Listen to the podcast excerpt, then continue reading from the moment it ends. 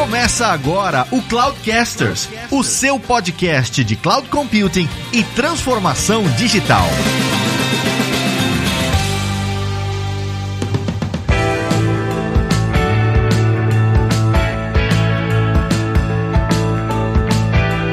Aqui é o Fabrício Sanches e casa desorganizada não é desculpa para nunca arrumar a casa. Olá pessoal, aqui é o Lázaro Alves e se você não investir tempo para planejar a sua migração para a nuvem, você vai ter que inventar tempo para fazer duas vezes. Meu nome é Marcos Milhomem, eu sou arquiteto de soluções e a ideia aqui é você, independente de se é nuvem ou on-premise, sempre planeje.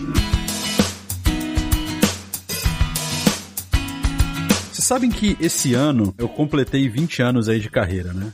Tô ficando velho. Olhei no espelho esses dias e tinha muito cabelo branco. E nesses 20 anos eu vi muita coisa, né? Trabalhei em diferentes tipos de projeto, né? Comecei a carreira desenvolvendo software, depois movi para um pouco de liderança de time técnico, depois evangelismo técnico e basicamente trabalhava com clientes de cloud e tal, e depois para arquitetura mesmo de cloud, né? Então, pelo menos com Azure especificamente, desde que o Azure foi lançado lá nos idos de 2010 e tal. Então, diferentes tipos de projetos, eu acho que essa é a realidade de cada um de vocês também. E a gente sempre ouve falar de um negócio chamado missão crítica. Ah, porque sistemas de missão crítica são complicados de levar para nuvem. Ah, mas missão crítica, eu não posso levar essa parte desse meu sistema porque é missão crítica. E se eu levar, eu não sei como é que isso vai se comportar na nuvem, minha empresa para, enfim. Então eu queria começar trazendo um pouquinho desse contexto de missão crítica para nossa conversa e a partir daqui a gente move com as variáveis aí desse tema. O que que vocês veem como missão crítica assim? Quando vem esse termo para vocês e aqui nós estamos em três arquitetos hoje, né? Coincidentemente, os três trabalham para a Microsoft. O que, que vem na cabeça de vocês? O que, que vocês entendem por missão crítica quando vocês ouvem esse termo? Eu tenho a minha visão muito particular de missão crítica, mas eu queria ouvir de vocês primeiro. O que, que vem na cabeça de vocês quando vocês ouvem? Ah, eu preciso migrar meu workload de missão crítica para nuvem. O que é missão crítica e tudo mais? Eu gosto de manter as coisas bem simples. E você vai ver que muitas vezes eu gosto sempre da, da visão mais simplista. Então, eu divido missão crítica em dois aspectos: o aspecto pessoal do profissional e o aspecto da empresa, tá? E, e, até isso pode ser até um pouco diferente do que a maioria vê. Na minha opinião é o seguinte, aspecto da empresa que é o mais importante. Para mim, missão crítica é o que faz a empresa perder dinheiro. É assim, cara, pode ser o software mais simples do universo ou o software mais complexo do universo. Se aquele software parar, quanto de dinheiro a sua empresa perde por segundo, por minuto, por hora? Para mim, isso é missão crítica. No âmbito da empresa. E no âmbito pessoal, porque, cara, todo mundo tem que olhar a sua carreira também num certo ponto. Então eu falo, eu brinco que também tem um âmbito pessoal que diz o seguinte: se aquele software sair do ar e ele for responsabilidade sua, você perde o emprego? Se sim, isso é uma missão crítica no âmbito pessoal. tá?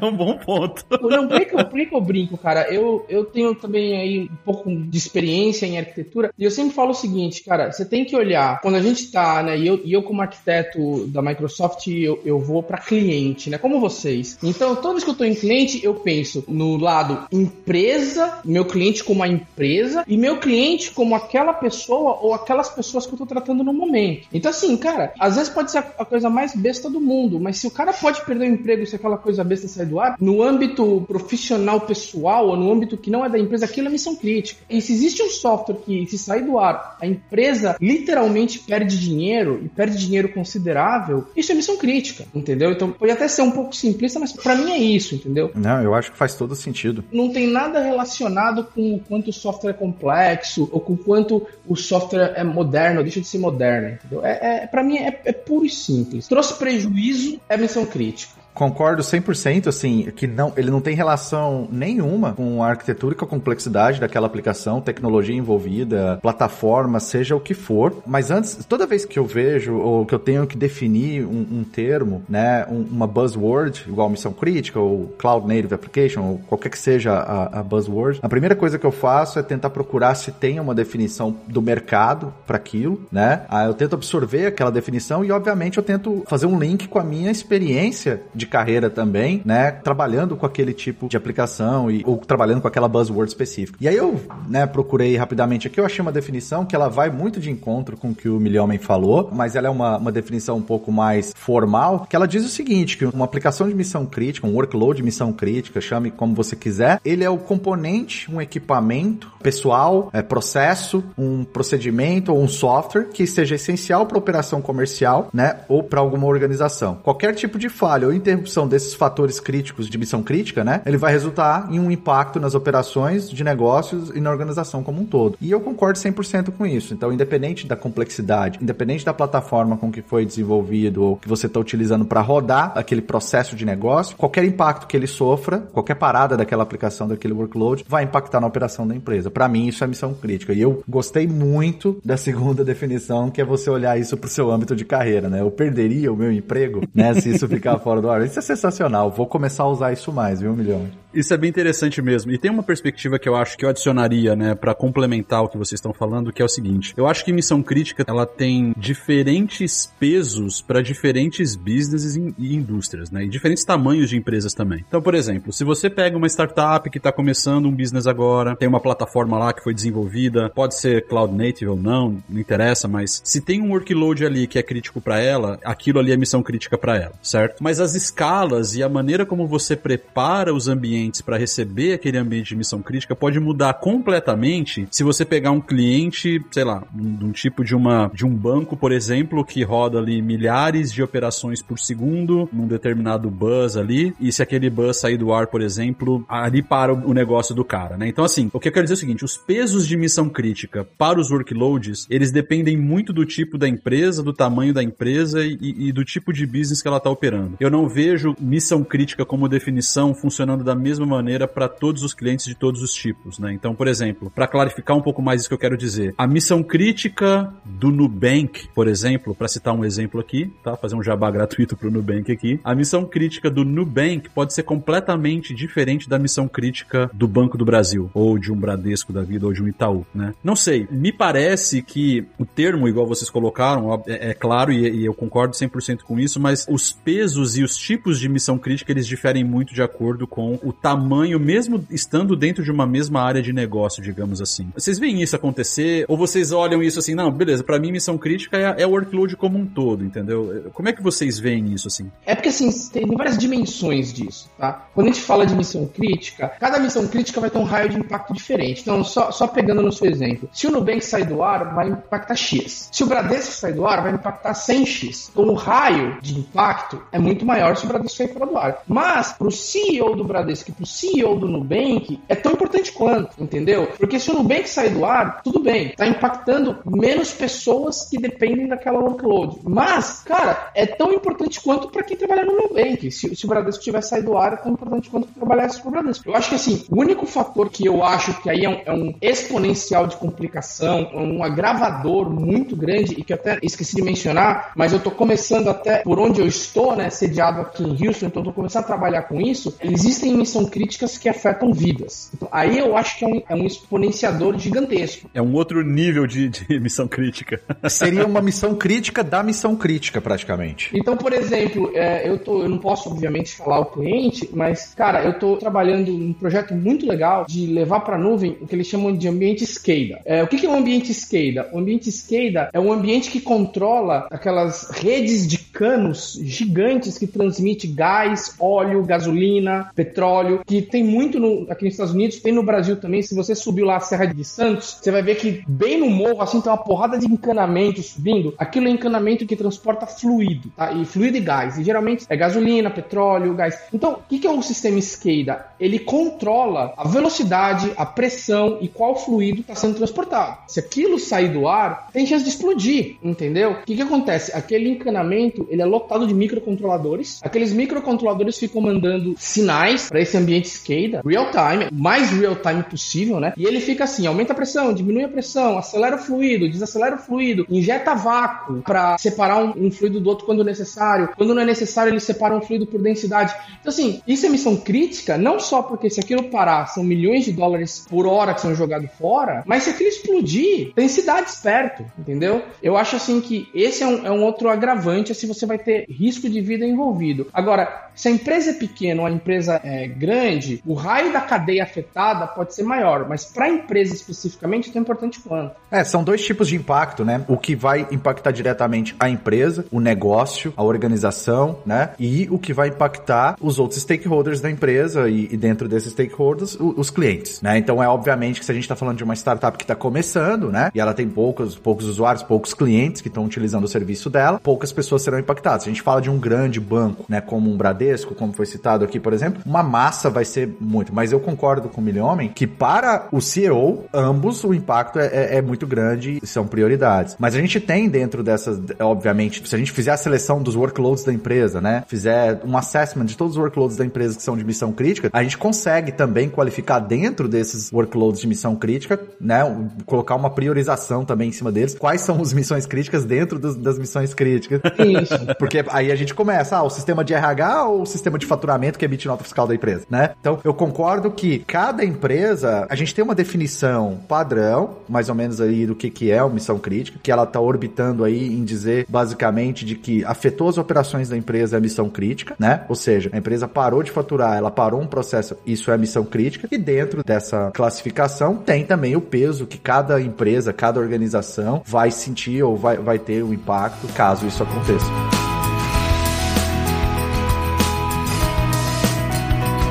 Quero emendar um ponto aqui, já descendo um pouco mais pro técnico, que é o seguinte. Essas empresas, elas estão rodando workloads de missão crítica há muitos anos, né? Então, eu tenho certeza que essas plataformas de petróleo, elas rodam há muito tempo e esses softwares CADE aí que controlam esse ecossistema todo, eles já rodam há muito tempo, né? E a gente tá falando de nuvem há, sei lá, 10, 12 anos, né? Então, o meu ponto aqui é, por que que uma empresa dessa olharia pra nuvem para falar assim, pô, beleza, eu, eu tenho meu workload aqui, ele é de missão crítica, se essa parada parar, eu explodo um cano lá, eu mato pessoas pessoas e perco milhares de dólares por hora. No caso de um banco, eu paro a operação de milhares de pessoas no país inteiro, né? Com a minha operação de missão crítica parada e tal. No caso de educação, tem outras aplicações, enfim. O porquê? Se o cara já roda isso, se isso vem funcionando há tantos anos num ambiente on-prem, por que, que o cara iria pra nuvem? Por que, que o cara confiaria na Microsoft, na AWS, no Google, para rodar esse workload de missão crítica, se ele já tá fazendo isso tão bem há tanto tempo? Esse é um ponto que eu quero trazer pra gente iniciar nossas reflexões aqui em torno disso, porque me parece acontece se eu sou o CIO da empresa, eu falo, cara, pô, eu vou mexer nisso aqui, isso aqui tá funcionando, por que, que eu faria isso, né? Eu colocaria o seguinte, nesses últimos 10 anos aí que eu,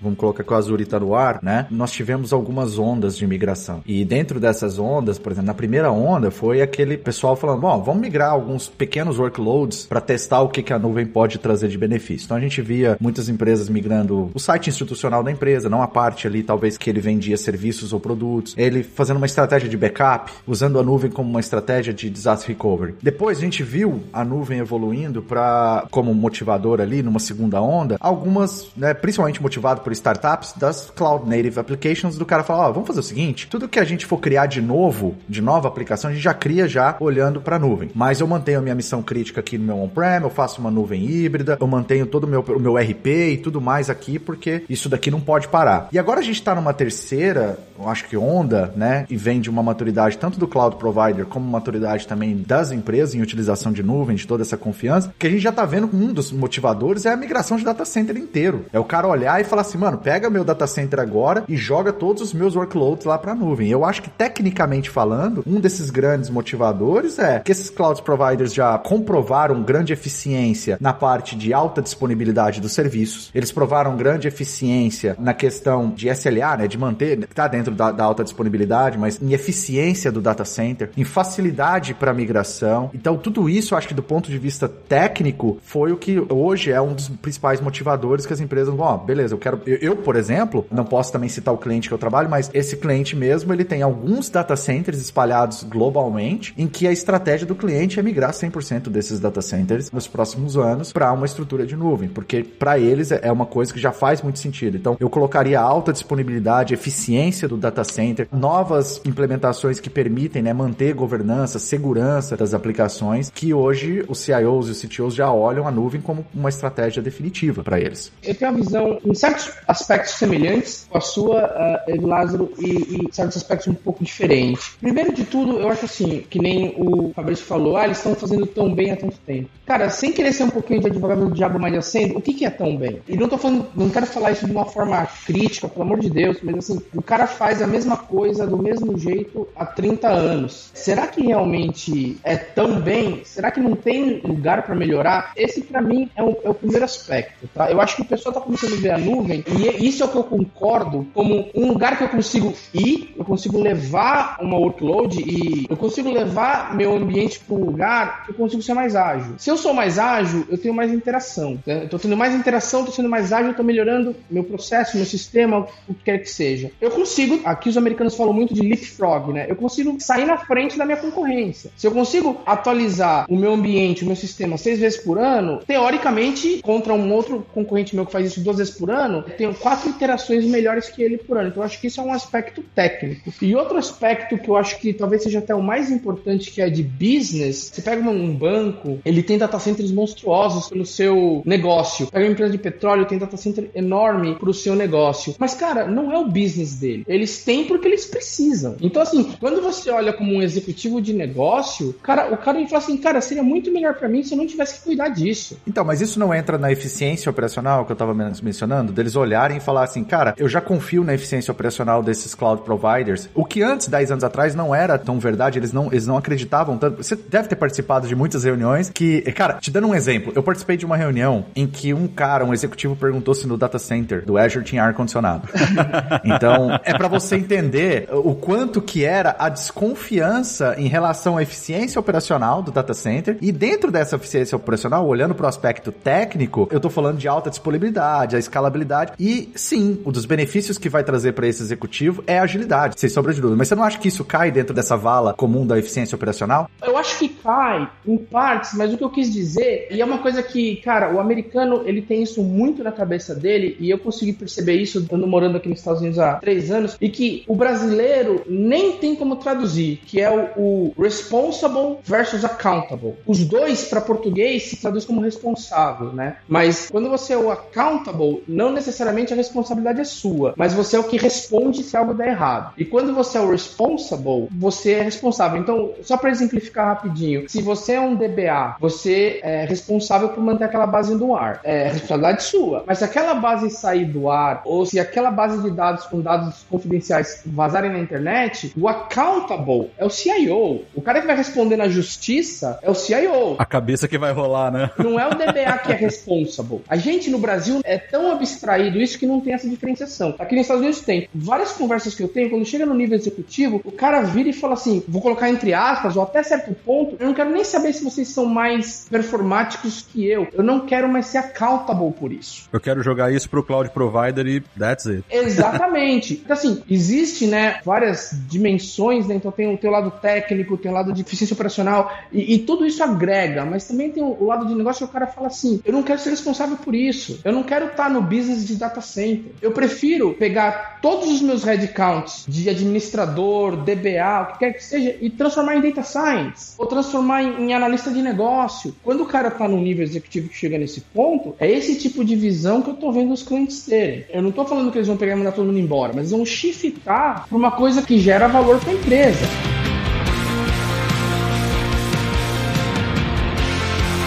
Agora, deixa eu fazer um advogado do diabo aqui. Beleza, eu entendi eficiência operacional, não quero mais estar nesse business de data center, eu acho que a Microsoft faz bem, a, o Google faz bem, a AWS faz bem, fine. O meu ponto que eu quero trazer aqui é, beleza, o cara decide que ele vai, mas aí o time inteiro de TI dele tá com a cabeça lá nos anos 90, né, de administrar infraestrutura, né, porque o grande lance da nuvem é que assim, para você realmente ganhar com a nuvem, você tem que utilizar os benefícios da nuvem, né? Então, pô, como é que o Ev Lázaro tem um termo que ele usa sempre que eu acho super legal, que é a nuvem é um data center então, como é que eu programo meu data center para ser mais eficiente, reduzir custo? Mas a equipe de TI do cara, que dava manutenção aí no Keida, que você mencionou, e o cara tá administrando o servidor da mesma maneira que ele fazia lá em, nos anos 90. Como é que fica esse momento de. Porque gera um atrito aí, né? Gera. Como é que fica essa situação, né? Tipo, o CIO, que é o accountable pelo negócio, ele mata no peito e fala: não, beleza, nós vamos pra nuvem XPTO e o meu time, dentro de três meses, tem que estar tá certificado e entregando. É mais ou menos por aí? Ou existem existem fases e approaches que os caras implementam dentro dos times para que isso aconteça e tudo mais. E eu tô dando o exemplo de skill, mas eu poderia dar qualquer outro, né? Então, assim, como é que vocês veem esse momento de shift? Existem frameworks que ajudam as empresas a se preparar para esse momento de migração? Como é que isso funciona? Existem. Existem vários frameworks, existem várias formas de se fazer. E aí eu acho que o que difere uma equipe boa, e aí quando eu falo equipe, eu tô falando desde o técnico de rede até o CIO, mas o que difere uma equipe boa de uma equipe não tão boa, na minha visão, não é nem a capacidade técnica, é a capacidade de olhar para si mesmo e falar: nós estamos 100% preparados, nós estamos 20% preparados, tá? E, e como que nós vamos fechar o gap? Eu trabalho com vários clientes, vários projetos, e cara, eu já tive projetos com equipes técnicas extremamente capacitadas, extremamente tech savvy, né? Só para usar um jargão, e que deu tudo errado. E eu já fiz projetos com equipes que eram não tão técnicas, não tão assim atualizadas e que deu super certo, porque é o CIO, é a liderança olhar para dentro e falar: olha, nós vamos, porque estão aqui os benefícios. Esses são os nossos gaps. Então a gente vai trazer uma consultoria, ou a gente vai trazer investimento do próprio fornecedor de nuvem, a gente vai ter um plano para fechar esse gap e a gente vai indo de uma forma gradativa e a gente vai treinar todo mundo e vai operar todo mundo. Então, assim, eu acho que tem os frameworks, né? Agora, a questão para mim que dita o sucesso ou fracasso de uma migração,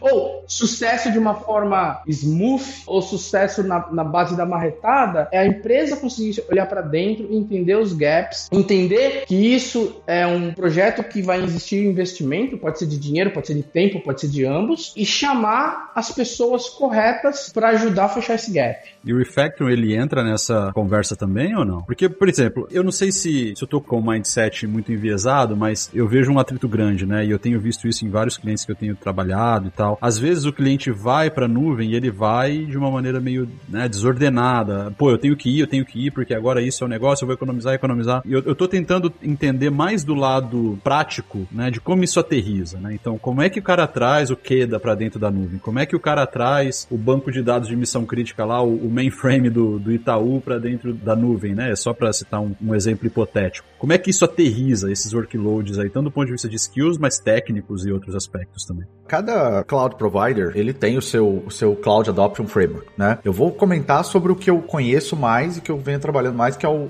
da Microsoft, que é o Cloud Adoption Framework uh, for Azure. Então, sim, você tem etapas extremamente bem definidas dentro desse framework para levantar aspectos de negócio. Então, você vai definir qual é a estratégia de negócio, quais são as motivadores para você fazer essa migração, né? Quais são os business outcomes, né? Que você quer atingir. Você tem uma fase específica de planejamento que você vai fazer lá, você vai ver o seu digital state, que é você fazer um assessment, levantar a lista de workloads, né? O seu portfólio de aplicações que você quer migrar e dentro dessa lista de workloads você vai priorizar, né? Aqueles que você vai migrar primeiro, quais que são missão crítica, quais que não são, quais que, né? Você vai, vai deixar para depois. E dentro dessa fase de planejamento você também vai trabalhar toda a parte de skill do, do seu time, né? Então você vai fazer um planejamento ali de como você vai fazer o treinamento da equipe, trazer essa, aterrizar, como você disse também, essa realidade de novos conceitos, de novo, porque muda tudo, né? Muda arquitetura, muda, por mais que você faça uma migração lift and shift, você muda a forma com que você pensa e que você opera aquela infraestrutura. Aí você vai ter uma fase que você vai fazer todo o setup dessa infraestrutura, que a gente vai falar um pouquinho com mais detalhes mais para frente aqui no podcast, e vai chegar uma hora que você vai ter que racionalizar e tomar algumas decisões, né? Que é o que a gente chama da hora que você vai decidir se você vai apenas migrar, se você vai refatorar, que a gente fala dos 5 R's, né? Se você vai só fazer uma migração lift and shift, um rehost, vai tirar de um lado e botar no outro. Se você vai ter que refatorar aquela aplicação porque ela vai precisar de ter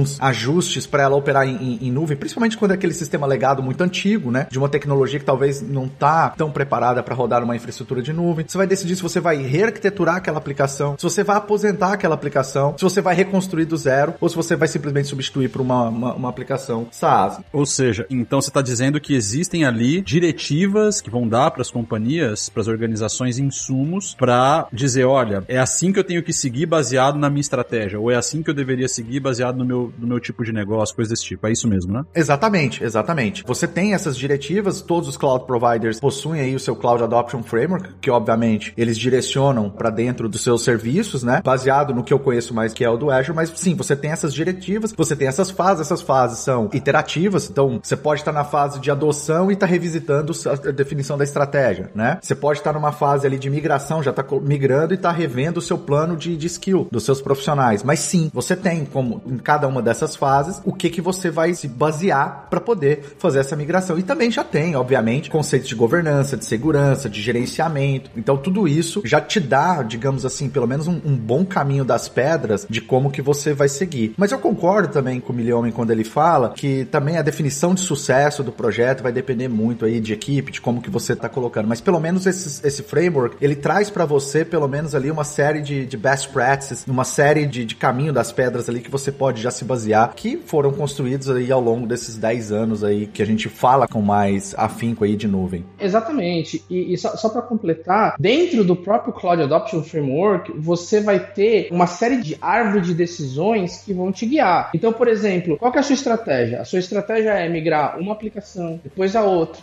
depois a outra, e ir testando. A sua ideia é já pegar e fazer a migração de um data center como um todo de uma vez só, você vai começar levando tudo, você vai virar uma, uma empresa cloud first? Ou você vai encarar a nuvem como mais um dos seus múltiplos data centers? Você vai sair do business de data center? Então, assim, não só ele vai te dar best practices mais técnicas e mais como aterrizar, mas também ele tem todo um pedaço decisório que, segundo as suas respostas, você vai entender qual pedaço daquele Cloud Adoption Framework você vai usar, entendeu? Porque é totalmente diferente você pegar uma empresa que fala assim, cara, em três anos eu não quero mais ser dona de nenhum data center. É uma estratégia. E você pegar uma outra empresa e falar assim, cara, a minha estratégia é começar com as minhas aplicações não missão crítica, ver o que acontece, depois colocar algumas missão críticas e mais para frente eu decido se eu quero continuar tendo data center ou não. Ou se não, tem, tem clientes que tem uma terceira estratégia que é, ah, eu vou colocar o que é novo na nuvem e o que é legado vai continuar no meu data center. Então, o Cloud Adoption Framework, ele vai ajudar você também a decidir e vai te colocar prós e contras de, de todos esses cenários, entendeu? E dentro dessas estratégias, né, as empresas elas podem decidir, né, o que, que é crítico para o negócio, o que, que ela migra e como que ela inova. Então, ela tem diferentes tipos de motivadores em cada uma dessas fases. Eu concordo 100%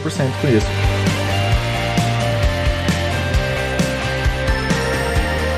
Tá, eu entendi, mas eu gosto de exemplos práticos. Então vamos pegar um exemplo aqui. Deixa eu citar um exemplo de um cliente que eu tive no passado e ele migrou para a nuvem uma aplicação super crítica para o business dele. Então eu vou dar o cenário aqui e a gente vai analisando juntos. Então o cara tinha a seguinte situação: ele desenvolveu um RP web, digamos assim, tá? Esse RP ele tinha 4 milhões de usuários fixos, tá? Então, bastante coisa, né? Era uma interface web, portanto, desenvolvida com. Isso era lá por volta dos anos 2010, mais ou menos. Então, ali era ASP.NET MVC 2 ou 3, a aplicação. Então, rodava num, num servidor de IS, em cima de Windows, do server, e ele tinha um banco de dados Oracle. Não existia o conceito de API, né? De API first. Então, assim, o cara basicamente tinha uma aplicação onde o front-end era acoplado no back-end, o back-end era diretamente acoplado nesse Oracle, que rodava dentro de um Exadata no data center on-premises onde essa aplicação rodava, tá? Esse cara chegou pra gente e falou assim, olha só, pessoal, essa aplicação cai quando eu tenho um período, era de educação, a indústria, então essa aplicação cai quando eu tenho um período crítico aqui de matrícula, todo início de ano. Sei lá, desses 4 milhões de usuários, 2 milhões e meio se penduram nessa aplicação. Eu não tenho como escalar isso mais, eu já rodo no hardware top da Oracle e o meu banco de dados ele dá o top e cai. Eu já rodo isso aqui no hardware máximo que eu tenho dentro do meu data center em cima de X VMs e todo começo de ano essa aplicação cai porque ela não aguenta os 2 milhões e meio de pessoas que se conectam nela para fazer as matrículas, tá? De início de ano. Então a pergunta é, dado esse set de aplicações aí, onde que a gente começa a olhar para falar, beleza, se você fosse o arquiteto dessa conta, né? Por onde você começaria a análise para falar se essa aplicação é factível ou não de levar para nuvem? Vocês podem me fazer as perguntas, eu vou fazer o papel do CIO aqui, eu vou respondendo para vocês. Beleza. O primeiro, eu acho assim, você tem que entender um pouco melhor se você quer simplesmente o seu problema, a priori, é simplesmente que a aplicação está caindo. Se a aplicação está caindo, mas ela está de acordo lá com o seu cliente. Eu sou o seu cliente, melhor homem. Eu sou o seu cliente. É, desculpa.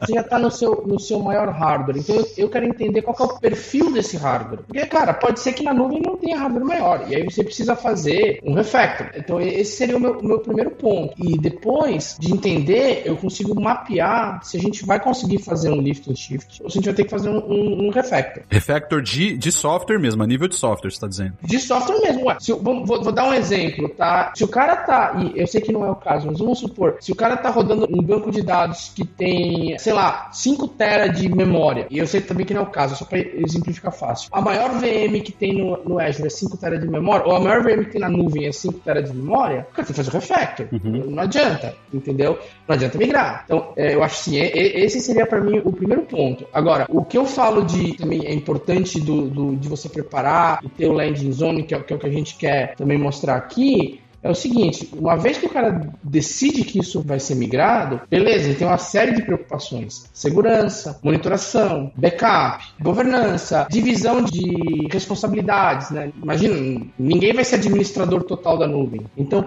a gente tem que começar a, a trabalhar isso, e aí que o Cloud Adoption Framework ajuda. Por quê? Porque isso é muito diferente na nuvem. A gente sai de um ambiente, e essa, essa para mim é a maior dificuldade que os clientes têm. Eu saio de um ambiente single tenant onde está tudo trancado no meu, na minha sala, no meu data center, e você joga aquilo ali num ambiente multi-tenant dividido com centenas de milhares de clientes. E eu acho que esse é o aspecto que é difícil de quem está indo para a nuvem e aí é, linkando com tudo que a gente falou, o cara está indo para a nuvem e o cara é accountable da aplicação, ele pode perder o emprego, a empresa pode falir, se der caca. Então, como que a gente ajuda esse cara? Aí que entra o Cloud Adoption Framework e aí, um, na minha opinião, um capítulo do Cloud ou uma série de uma seção do Cloud Adoption Framework é uma coisa que chama-se de landing zone. Que é o seguinte, aonde eu vou derrubar essa aplicação, certo? Onde eu vou aterrizar essa aplicação, né? Entendi. Então o que você está dizendo é que o, landing zone vai olhar para esse cenário que eu descrevi rapidamente aqui e aí meio que vai fazer um, um depara para falar, beleza, olha, isso é o que você tem, isso é o que a cloud entrega e aqui é onde eu vou te ajudar a entregar isso. Obviamente que existem outras etapas aí no meio, igual você falou de refactoring e tal. Nesse caso, a conclusão que chegaram, tá? Só para eu fechar esse ciclo aqui. A conclusão que a gente chegou analisando esse, esse workload é de que um refactoring de banco de dados ia ser inevitável por conta de, do fato de que a gente não tinha Oracle naquela cloud. E se o Oracle fosse a solução, a gente faria acontecer na cloud, mas o Oracle não estava funcionando nem no hardware, no hardware dedicado. Então a gente fez um refactoring daquela base para SQL Server para rodar como serviço ao longo de múltiplas bases, tá? Quebrou isso. A aplicação sofreu um refactoring para trabalhar num modelo desacoplado de API com barramento no meio. E aí o front-end foi desacoplado para trabalhar especificamente com web apps. Então a gente colocou web apps especificamente para rodar o front que tinha ali o back-end acoplado, mas agora a gente tinha o conceito de API, então o front-end foi conectado nessa API, conectava nos, nos bancos SQL de refactoring. Então a gente conseguiu mover a aplicação depois de alguns bons meses aí de projeto para esse modelo. E aí você está dizendo então que o Cloud Adoption Framework, que naquela época não era, não estava disponível de uma maneira tão madura quanto ele está hoje, e um Landing Zone, que já é parte desse processo do CAF, né, do, do Cloud Adoption Framework, ele me daria então essas diretivas mais facilmente. Eu não precisaria ficar batendo cabeça para meio que entender onde eu precisaria ir nesse sentido, é isso? Eu acho que é nessa linha. Eu acho assim que o Milhão ele, ele, citou um exemplo, né, que é daquele CIO que ele tá, por exemplo, com uma estratégia, eu vou migrar tudo, né? Eu vou levar tudo. Antigamente, a gente não tinha muito esse conceito de, de landing zone. E o que que acontecia? Como a gente migrava um workload, dois workloads e tudo mais, e tava testando a nuvem, esse conceito de landing zone não existia, né? Você tinha lá uma subscription, porque você tinha que ter uma subscription, porque você tinha que bilar aquela empresa de alguma forma, olhando da perspectiva do cloud provider, né? E o cara tinha que ter uma conta, era uma forma ali dele separar, dele se organizar também. Depois, com a migração massiva de, de workloads para nuvem, cada vez mais, né, empresas, aí olhando um pouco pro próprio Cloud Adoption Framework, né, eles vão lá, faz o assessment, ele tem lá todo o,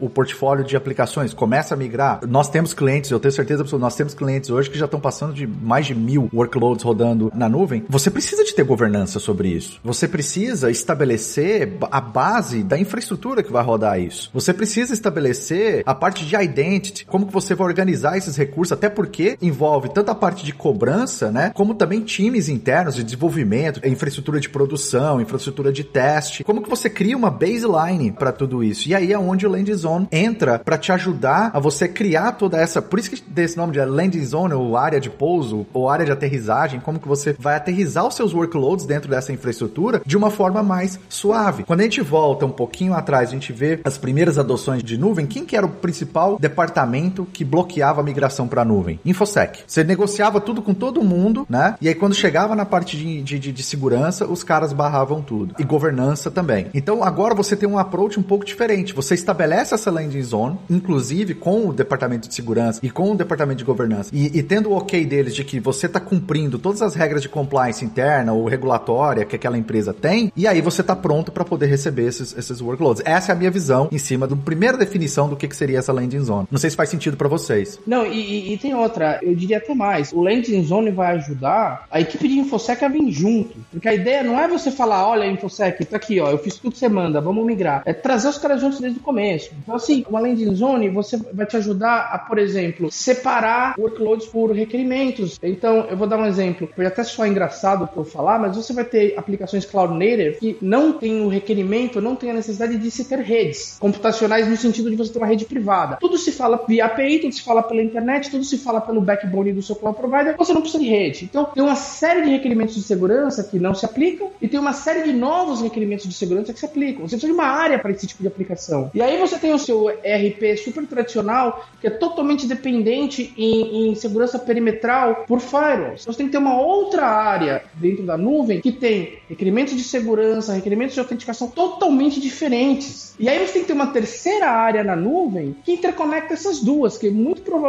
a sua aplicação nova, Cloud Native, vai ter que puxar dados do RP. E como é que você conecta essas pontas todas, né? Então é aí que o Landing Zone pode ajudar. Exatamente. Como você conecta essas pontas todas de uma forma segura? E assim, voltando ao que eu falei lá no começo, que por que, que a galera de segurança é sempre do contra? Ó, pa, pare e pense um pouquinho. Momento Milho Homem defendendo o InfoSec. Eu vivi para ver isso. Vamos lá, abra seu coração, Milho Homem. O Milho Homem vai abrir o coração agora aqui. Não, não, cara, não é isso, mas imagina só, o pessoal de InfoSec geralmente é um pessoal super savvy, né, em tecnologia. Os caras vão em conferência hacker, os caras tratam do, do último da tecnologia. Cara, os caras são interligados e, e são up to date com tudo que tá rolando no mercado. Por que, que eles sempre são os que barram? Porque eles são os accountables, entendeu? É aquela, é aquilo que eu falei do responsible versus accountable. Se alguém hackear esse ambiente, não é você que vai perder a sua cabeça, é o cara do InfoSec. Não, faz sentido, faz total sentido. Eu entendo eles, eles serem tão restritivos, eu só não gosto deles, mas assim, eu entendo.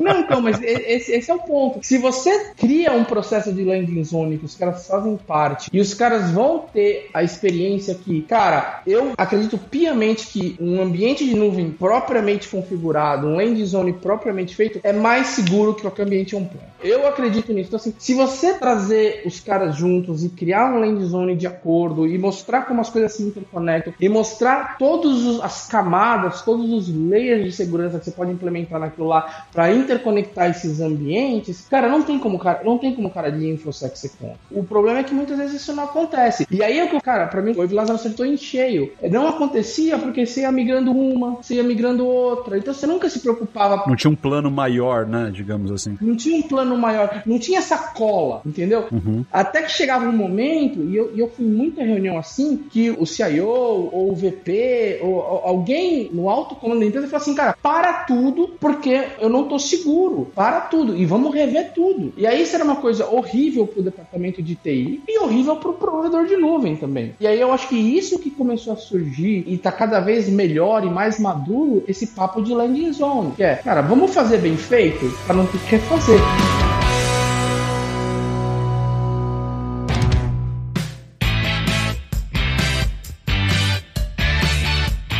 Em termos práticos, do ponto de vista de como um landing zone, beleza, a gente entendeu que o landing zone é o cara que vai ser o meu, a minha luz guia aí nesse processo de trazer workloads para nuvem. Sejam workloads que já existem, sejam workloads que eu vou criar daqui para frente que vão ser cloud native, e vão ser microserviços e vão estar no Kubernetes, ou seja aquele servidorzinho lá que é o, a ovelhinha lá da que tá lá no cantinho da empresa, que faz o trabalhinho pesado ali, mas que ninguém quer mexer nele porque ele é um, um patinho feio, digamos assim, né? Todos esses caras eles têm que vir e eu entendi que o landing zone é o cara que vai me dar essa direção de como trazer e aterrizar esses caras e preparar a nuvem para receber os diferentes tipos de workload que o meu business precisa. Fine, legal. Agora, em termos práticos, então vamos lá. Eu tenho uma aplicação que ela é multi-regiões. Eu tenho um público que eu atendo nos Estados Unidos, eu tenho um outro público que eu atendo na América Latina, eu tenho um outro público que eu atendo na Europa. Eu preciso projetar os meus workloads para atender essa missão de multi-regiões, né? Como que o Landing Zone me ajuda em termos práticos, por exemplo, tá? E aqui a gente tá,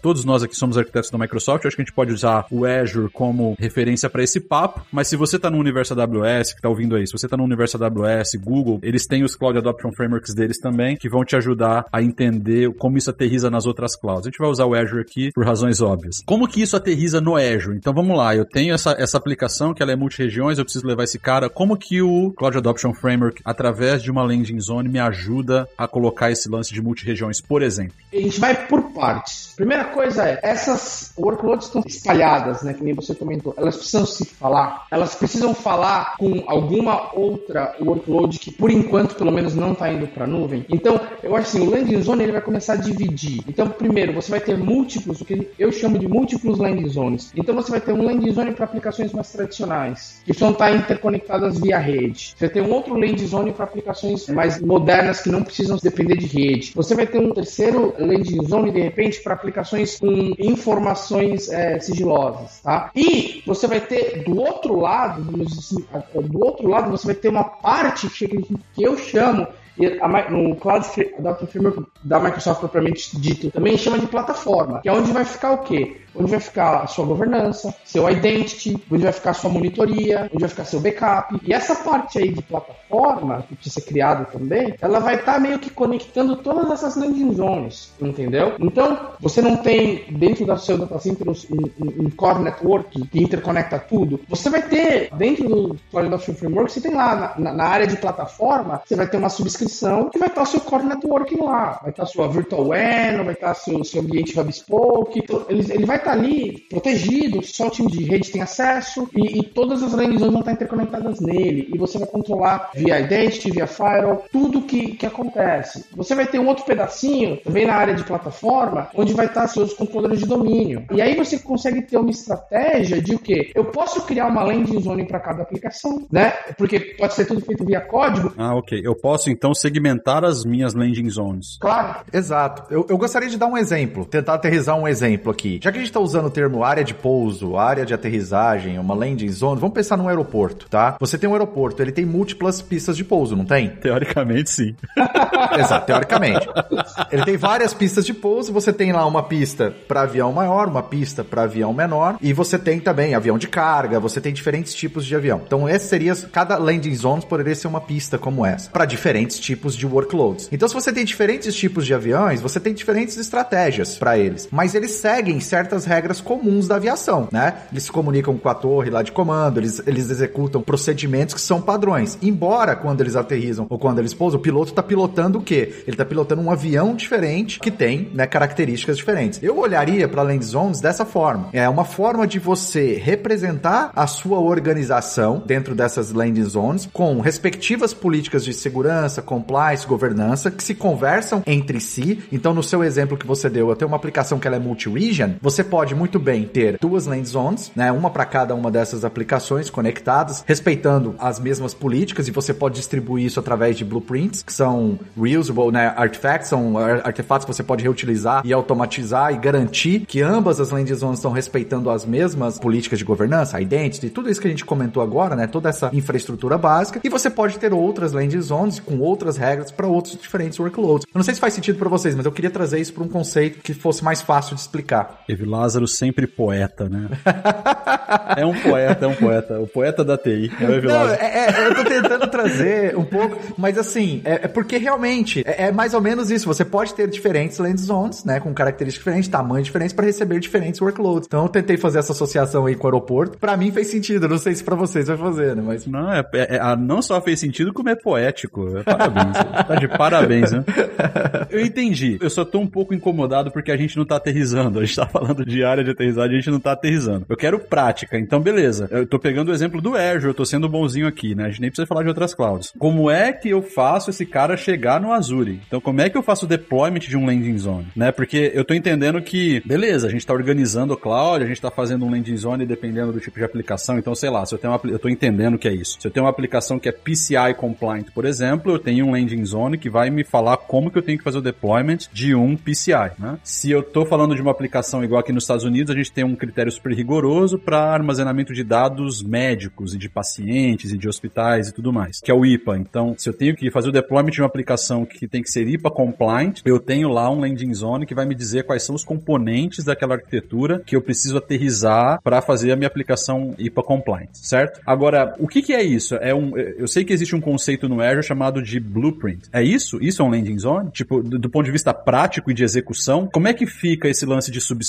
Como é que fica esse lance de tenant? Como é que isso se encaixa e como é que isso tudo aterriza de fato no Azure do ponto de vista técnico? Eu quero mais detalhes factíveis aqui. Se você pensar que, sim, a Land Zone seria uma subscription, tá? E por favor, melhor, me corrija se eu estiver errado, mas a minha visão é, a Land Zone vai ser uma subscription. Os blueprints são, por exemplo, a gente sabe que o Azure, ele é compliant com todas essas, por exemplo, qual foi a que você mencionou? O, o IPA, por exemplo. O IPA, a gente sabe que o Azure é. Então, eu posso ter, na, na verdade, eu tenho um Azure Blueprint que representa essas políticas que eu aplico nessa Land Zone, que é a minha subscription. Então, quando a gente olha para um plano de adoção e a gente tem lá, quando a gente está pronto para fazer essa, uh, essa adoção e a gente vai começar a criar, a gente vai criar os recursos, a gente vai criar a estrutura desses recursos que seriam as subscriptions e dentro dessas subscriptions as políticas que vão ser aplicadas a essa subscription. E aí a gente usa, por exemplo, o, o, um dos exemplos pode ser o Azure Blueprint, que representa aquelas políticas específicas. E aí a gente vai definir toda a parte de segurança, de identity, de infraestrutura dentro daquela land zone. Olhando, trazendo isso para o Azure, seria todos os scripts de automação, seria criar toda essa estrutura utilizando os recursos e serviços do Azure. Faz sentido para você, ô Milhomem? Para mim faz, faz total sentido. E assim, vamos lá, para aterrizar bem aterrizado já que é o que o, o Fabrício quer. Eu não quero não, eu estou mandando, Milhomem, não é diferente. Ah.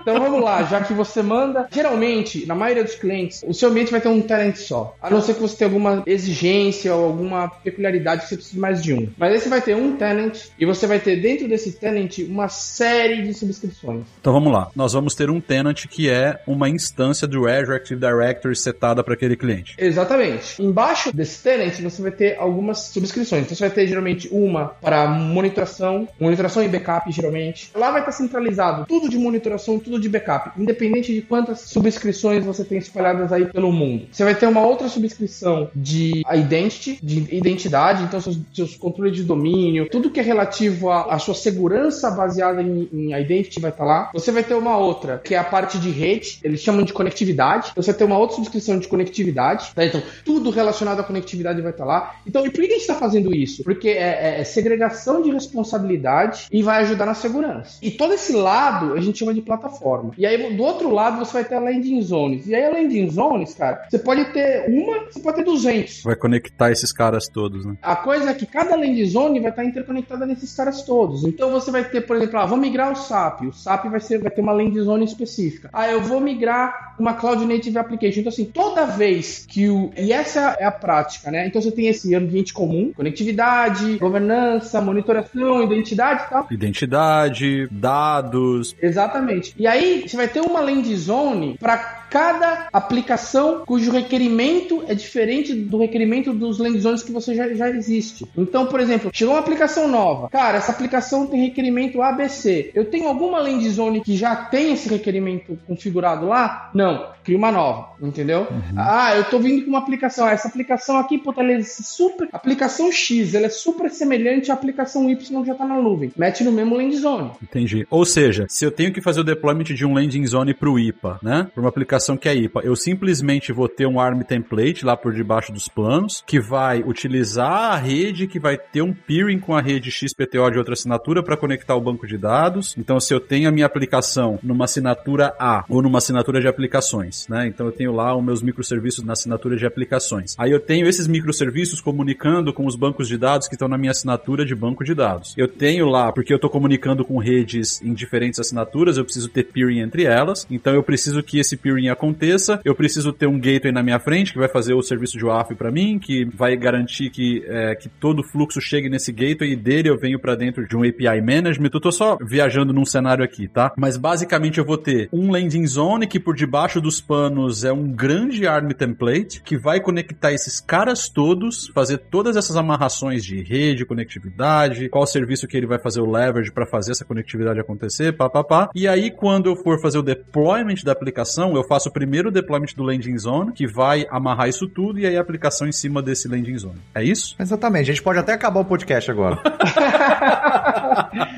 e aí, tem certos aspectos que você falou que vai ser uma decisão da empresa. Então, por exemplo, eu quero que no meu landing zone a aplicação seja contida nele, ou seja, a aplicação web, o database, tudo vai estar tá lá e eu não vou ter uma subscrição de database. Ah, pode estar tá junto do landing zone, inclusive? Pode estar tá junto, hum, entendeu? Okay. Uhum. Porque, aí, porque aí existem estratégias que falam o seguinte: é o, é o centralizado versus descentralizado. Então, por exemplo, o AF. Eu tenho dois clientes que são completamente antagônicos nesse sentido. Um quer que todos os pontos de entrada estejam na parte de plataforma sob o controle do time de redes. E eu tenho um outro cliente que quer que cada aplicação tenha o seu WAF junto da aplicação e cada dono de aplicação seja responsável pelo seu. E o time de rede é só responsável pelo core networking. Então, assim, ele te dá best practices, mas ele também te dá maleabilidade para você falar, cara, na minha empresa o bumbo toca nesse sentido, entendeu? Uhum. Então, assim, isso que é o legal, porque é uma série de, de escolhas que você pode fazer.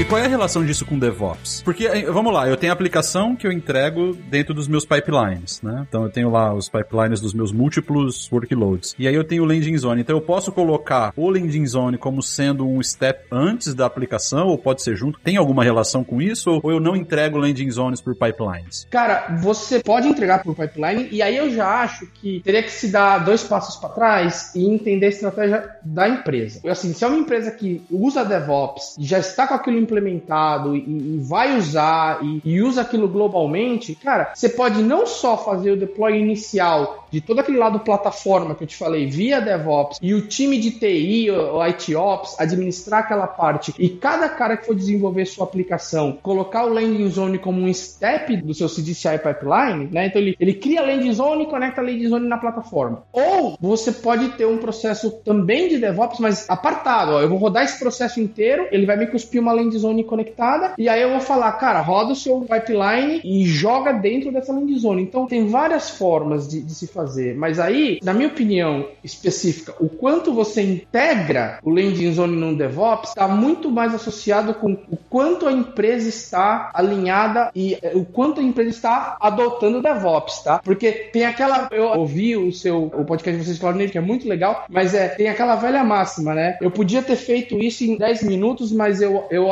automatizei num CDCI Pipeline em duas semanas.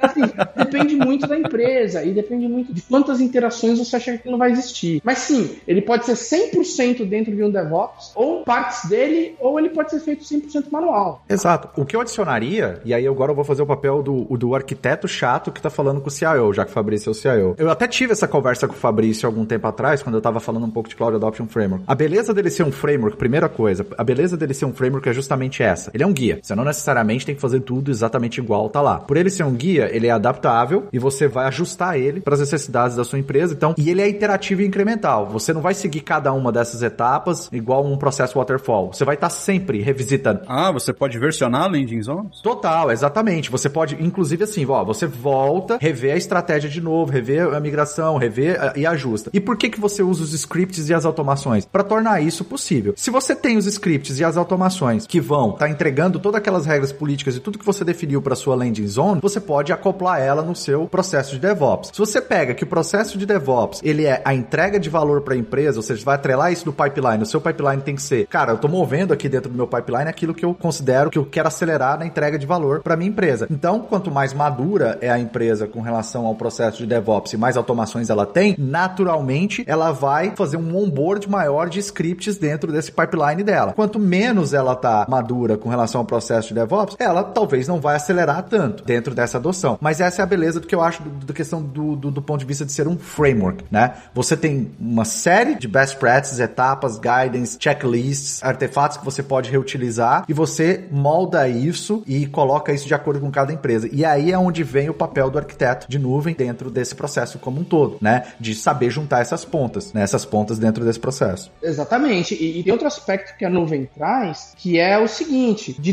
tempos em tempos tudo muda. Parece brincadeira, mas é verdade. Então, assim, o nível de evolução das nuvens, e de novo, Azure, Google, AWS, todas, é tamanha que daqui seis meses alguém lança um serviço e a gente tem que refazer todo o Cloud Adoption Framework, porque esse serviço é muito melhor. Então, por isso que é versionável. Se você vai fazer via DevOps, se você vai fazer manual, se você vai fazer um misto de manual com DevOps, o mais importante é entenda que você vai ter que rever isso pelo menos uma vez por ano. Não é fiz, entendeu? E agora vou rever daqui oito anos. Isso é a única coisa que você não pode fazer quando você está falando de nuvem. Entendi, milhão. Então, beleza. Então tá, eu vou revisitar isso uma vez por ano pelo menos, mas e aí? Eu identifiquei que eu preciso mudar. Redeploya tudo? Como é que funciona? Não é redeploya tudo. Geralmente, sempre vai ter é, uma estratégia de migração. E aí, como, pelo menos olhando um pouquinho para o nosso umbigo, já que nós trabalhamos na, na Microsoft, a Microsoft sempre que ela lança um serviço novo que muda um conceito ou que pode ser um pouco disruptivo, ela também introduz um processo de migração, né? Então, geralmente não vai ser faz o redeploy de tudo, mas você vai ter que primeiro falar assim, faz sentido para mim essa mudança? Se faz, deixa eu olhar qual que é o processo de migração. E aí você se programa para inserir esse processo de migração ou no seu pipeline ou fazer de forma manual, dependendo de como você estiver adotando. E existe na suíte de soluções aí alguma é, ferramenta que ajuda a criar esse. A gente falou de DevOps, obviamente que a gente poderia fazer tudo através de um ARM template gigantesco que sai conectando tudo, a gente poderia fazer via pipeline de DevOps ou a gente poderia fazer de alguma outra maneira. Como que seria essa outra maneira hoje se eu quero adotar esse conceito de landing zones? Como é que eu, que eu entrego isso hoje no Azure, né? E a gente está usando o Azure como exemplo aqui hoje. Cara, existem uma série de formas. Você pode fazer por AR, ARM template direto, você controla tudo. Você pode colocar seu ARM template num, num GitHub e não necessariamente usar o DevOps. Você pode usar ferramentas de terceiro, por exemplo, Terraform. Você pode fazer tudo em Terraform.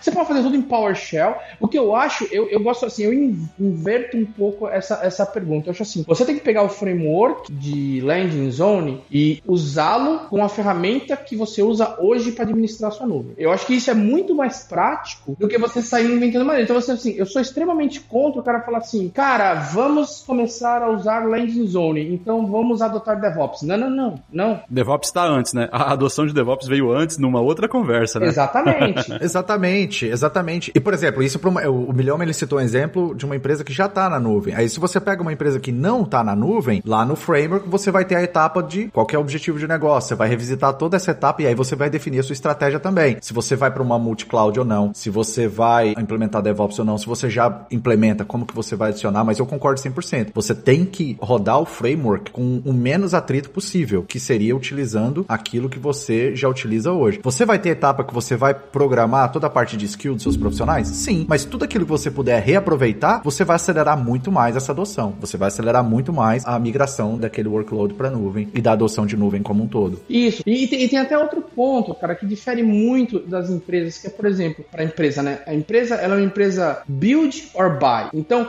é, eu costumo fazer esse tipo de pergunta. Então, por exemplo, é, aqui nos Estados Unidos, o pessoal usa muito a sigla COTS, que é Complete out of the shelf. Então, quer dizer, tem empresa que só compra software, porque ela não quer ter equipe de desenvolvimento. Essas empresas, elas têm, eu já visitei várias, que ela tem uma gana por adotar DevOps, porque ela acha que vai melhorar, e porque ela leu, e porque é buzzword. Aí eu falo, cara, tudo bem, você pode adotar DevOps pro Cloud Adoption Framework, uma série de coisas, mas você só compra software. Talvez não tenha tanto essa gana para você adotar DevOps em tudo, você pode fazer sem. E já você vai, às vezes você está atendendo um SV, que é um cara que vive de desenvolver software, puta, Puta, cara, faz total sentido ser o coração da empresa do cara. Exato. É, você mencionou o episódio de Cloud Native, né? É aquilo que o Igor fala no episódio, né? Tipo, qual que é o problema que você quer resolver, né? Então, acho que isso encaixa muito bem para isso.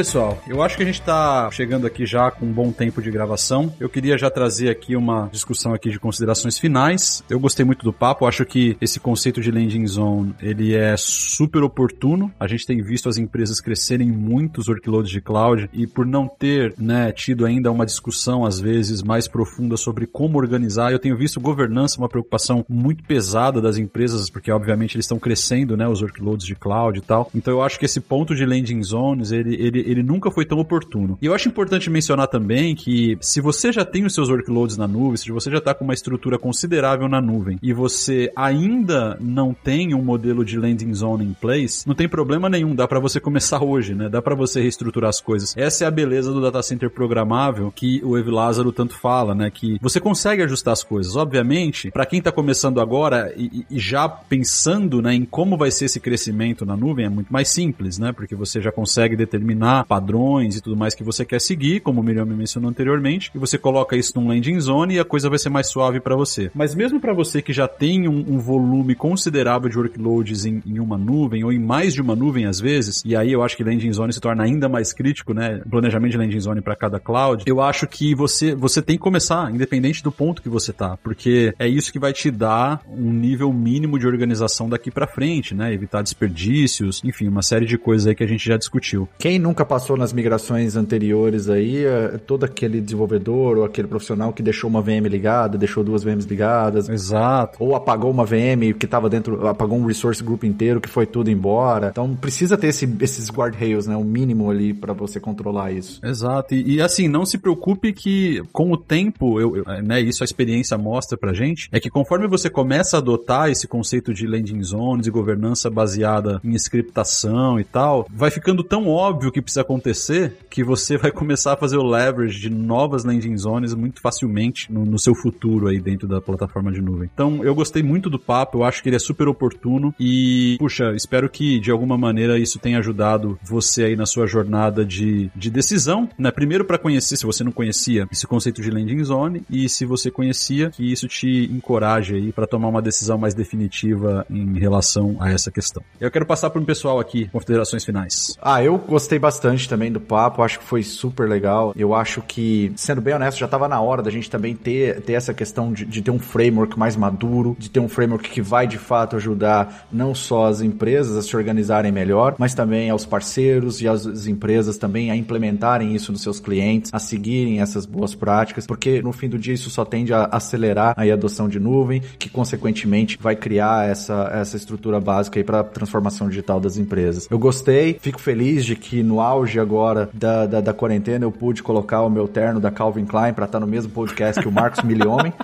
Então, eu tô, tô, muito feliz, cara. Tô muito feliz aí. Gostei bastante do bate-papo. Cara, é, eu também achei muito legal. Aliás, isso é um assunto que me agrada muito. Eu, eu, eu gosto de conversar sobre esse assunto. E, e, o que eu acho é o seguinte: é, eu até brinco com meus clientes. Você tem que gastar o mesmo esforço que você gasta para planejar um data center, planejar como que você vai adotar a nuvem. São ações diferentes, são formas diferentes, mas o esforço, o capricho, a atenção tem que ser o mesmo. Não é só sair fazendo deploy. Às vezes, porque é mais fácil, você acaba fazendo na pressa, né? Mas você tem que planejar. Esse é o ponto, cara. Planejando, estudando, tendo a mesma dedicação, cara. Você vai construir um data center, cara, você tem um planejamento aí gigantesco. Faça esse mesmo planejamento para construir seu landing zone, para construir a sua governança e assim por diante, tá? E, cara, achei que foi muito legal, adorei nossa conversa. E, Lázaro, na verdade, eu que tenho que estar tá colocando terno, smoking para ficar à altura desse, desse podcast. Acho que eu sou eu, eu sou aqui o, o. Os caras tiveram um pouco de pena e falaram assim: ah, vamos chamar esse cara do interior aí para falar com a gente. Ai, tá bom, tá bom. Beleza, pessoal, super obrigado aí. Niliome, obrigado pelo seu tempo. Lázaro, mais uma vez, valeu. Tamo junto. Obrigadão, cara. Tamo junto. E para você que tá ouvindo a gente aí, até a próxima. Valeu!